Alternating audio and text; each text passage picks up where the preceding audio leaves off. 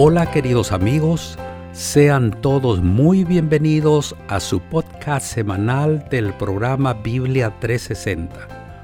Tu amigo Noé Álvarez te saluda y a la vez te agradece el haber decidido estar nuevamente con nosotros. Siguiendo con la serie Más que Vencedores, el pastor Homero Salazar nos trae el segundo tema titulado ¿Quién los acusará? Dejamos el tiempo que sigue al pastor Salazar. Adelante, pastor. Hola, hola, ¿qué tal, mi gente linda? Aquí con ustedes nuevamente su amigo, el pastor Homero Salazar. Ya listo para compartir con ustedes el episodio número 2 de esta serie, de este mes que hemos titulado Más que Vencedores. Hoy responderemos la pregunta, a los que aman a Dios, ¿quién los acusará? ¿Podrá algo o alguien acusarlos? Y entonces, para entrar en nuestro tema, déjenme leerles otra vez un, un pedacito, una parte de Romanos capítulo 8. Vamos a leer del verso 28 al 33. Dice así la palabra. Verso 28. Y sabemos que a los que aman a Dios, todas las cosas les ayudan a bien. Esto es a los que conforme a su propósito son llamados.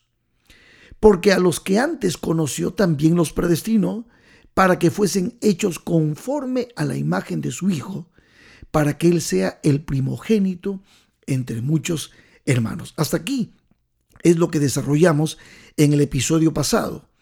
Y en el episodio pasado habíamos mencionado y recalcado que este mensaje es para los que aman a Dios, que estas bendiciones son para los que aman a Dios.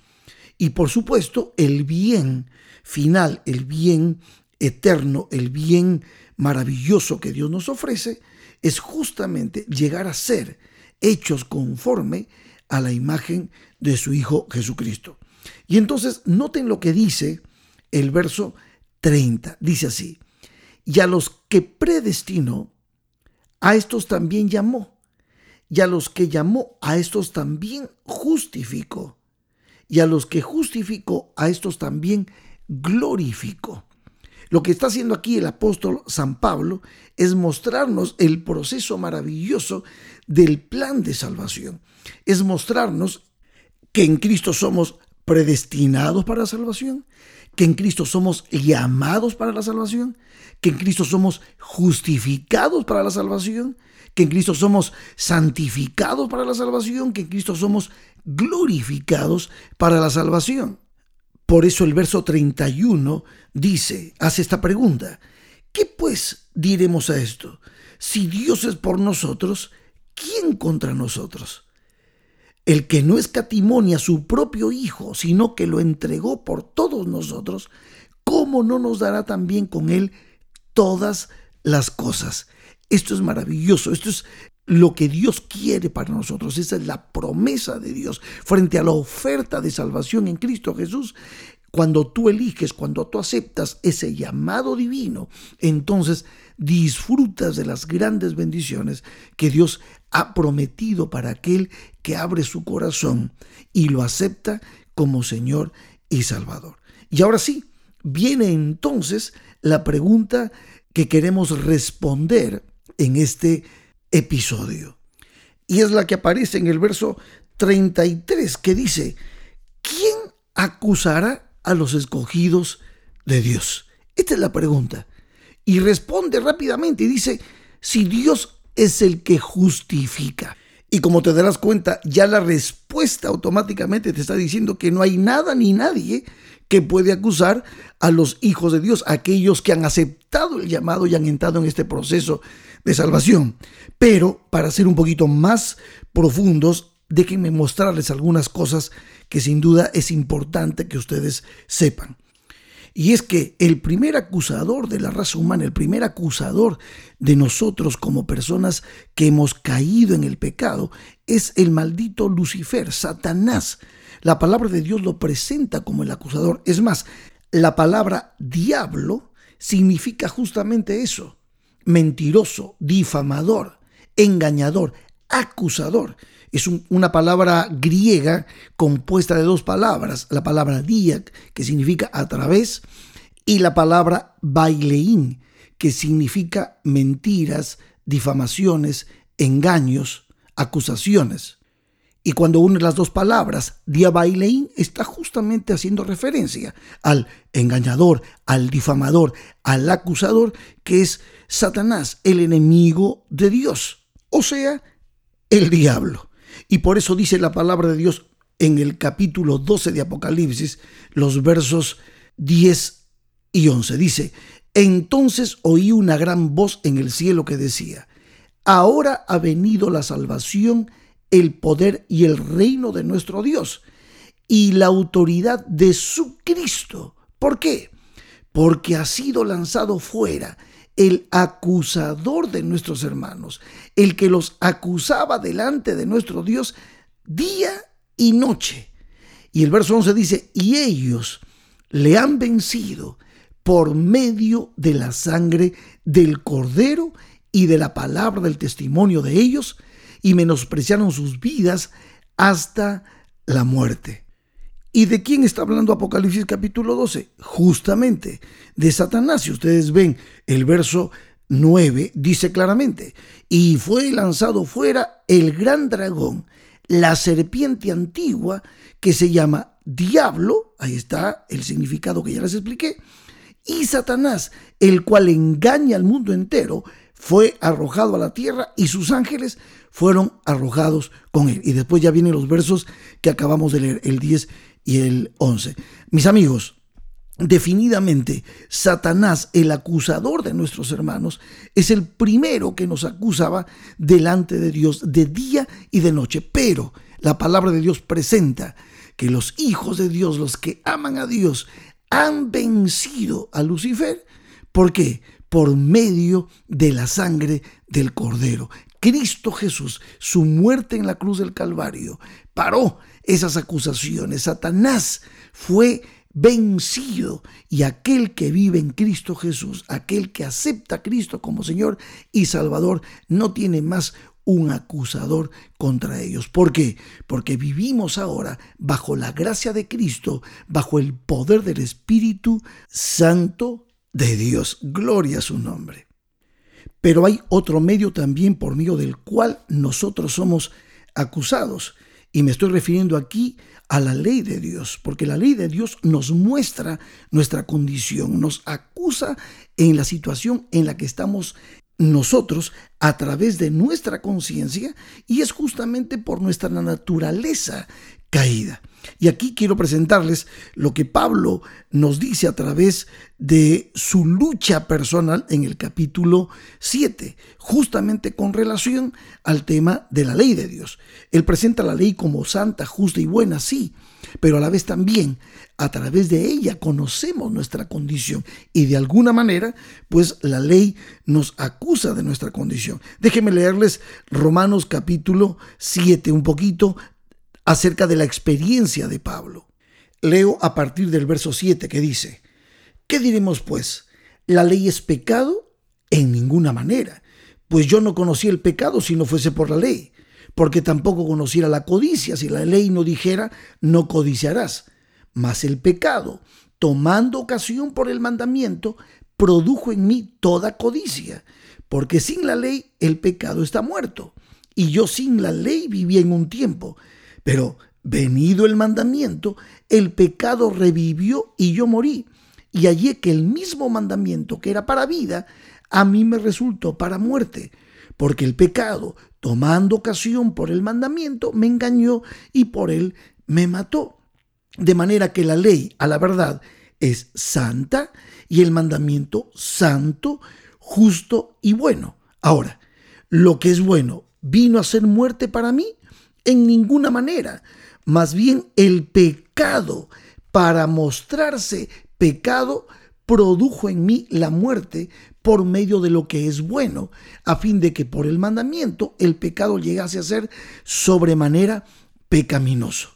Hasta aquí Pablo nos está mostrando dos realidades. Una, no está quejándose de la ley, está diciendo que la ley es buena, es santa, es justa.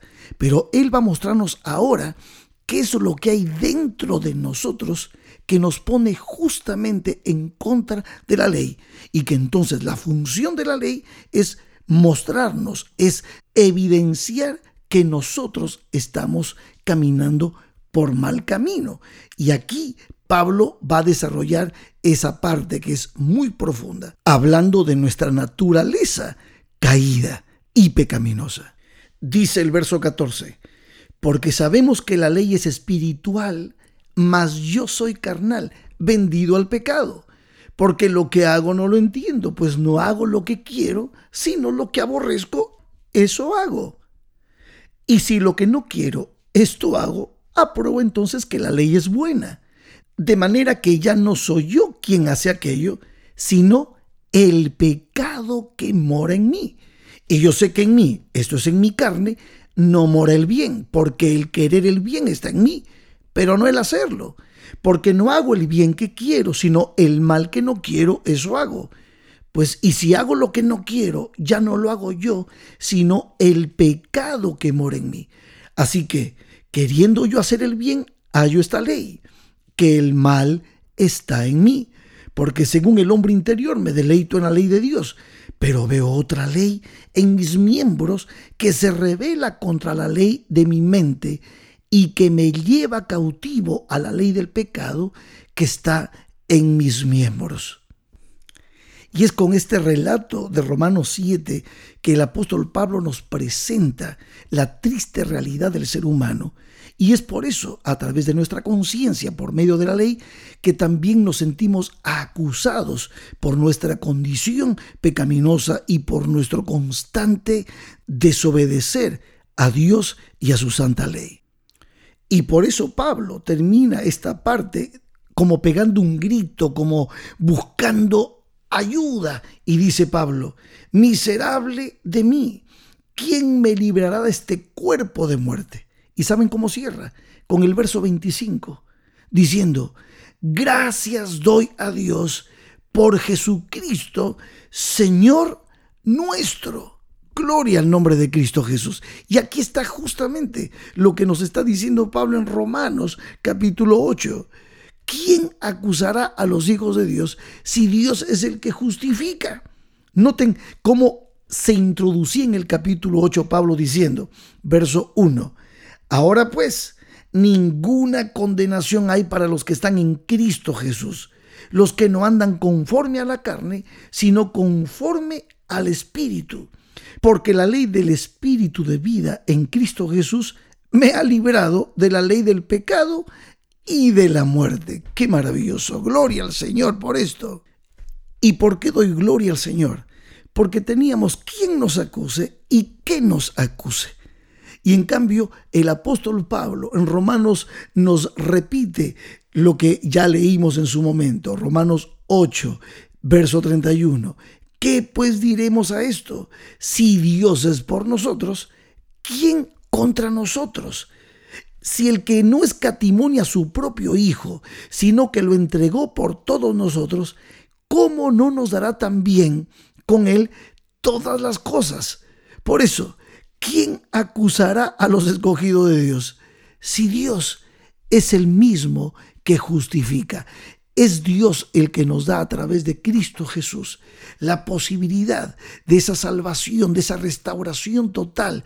Como lo dice Pablo, es clarísimo ese proceso. A los que predestinó, a estos también llamó. A los que llamó, a estos también justificó. Y a los que justificó, a estos también glorificó ese proceso maravilloso de salvación en el que el Padre planifica tu salvación, en el que Jesucristo la ejecuta a la perfección en la cruz del Calvario y en la que el Espíritu Santo completa dentro de tu corazón. Ese proceso de salvación está a tu disposición. Nada ni nadie podrá acusar a los hijos de Dios, a los que viven en el Espíritu, a los que están en Cristo, viven por Cristo, para Cristo, con Cristo, de Cristo. Nos conviene a ti y a mí mantenernos pegados a la cruz de Cristo Jesús, vivir a Cristo en nuestro corazón. Gloria al nombre del Señor.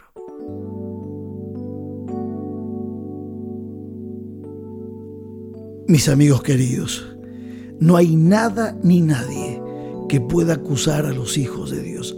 Nada. Porque Cristo Jesús, su maravilloso amor y su muerte vicaria, salvífica, redentora, abrió las puertas de la gracia y nos permite a nosotros vivir en el Espíritu, ser llamados hijos e hijas de Dios, herederos y coherederos con Cristo. Somos el pueblo de Dios. Él nos llamó, Él nos predestinó para la salvación. Cuando abrimos nuestro corazón y aceptamos a Cristo Jesús como Señor, como Salvador, como nuestro guía fiel. Amemos a Cristo, entreguemos cada día nuestro corazón a Jesús y recordemos siempre las palabras de Pablo en Romanos 8.1. Y sabemos que a los que aman a Dios, todas las cosas les ayudan a bien. Esto es a los que conforme a su propósito son llamados. Nos veremos en el próximo episodio. Que Dios te bendiga.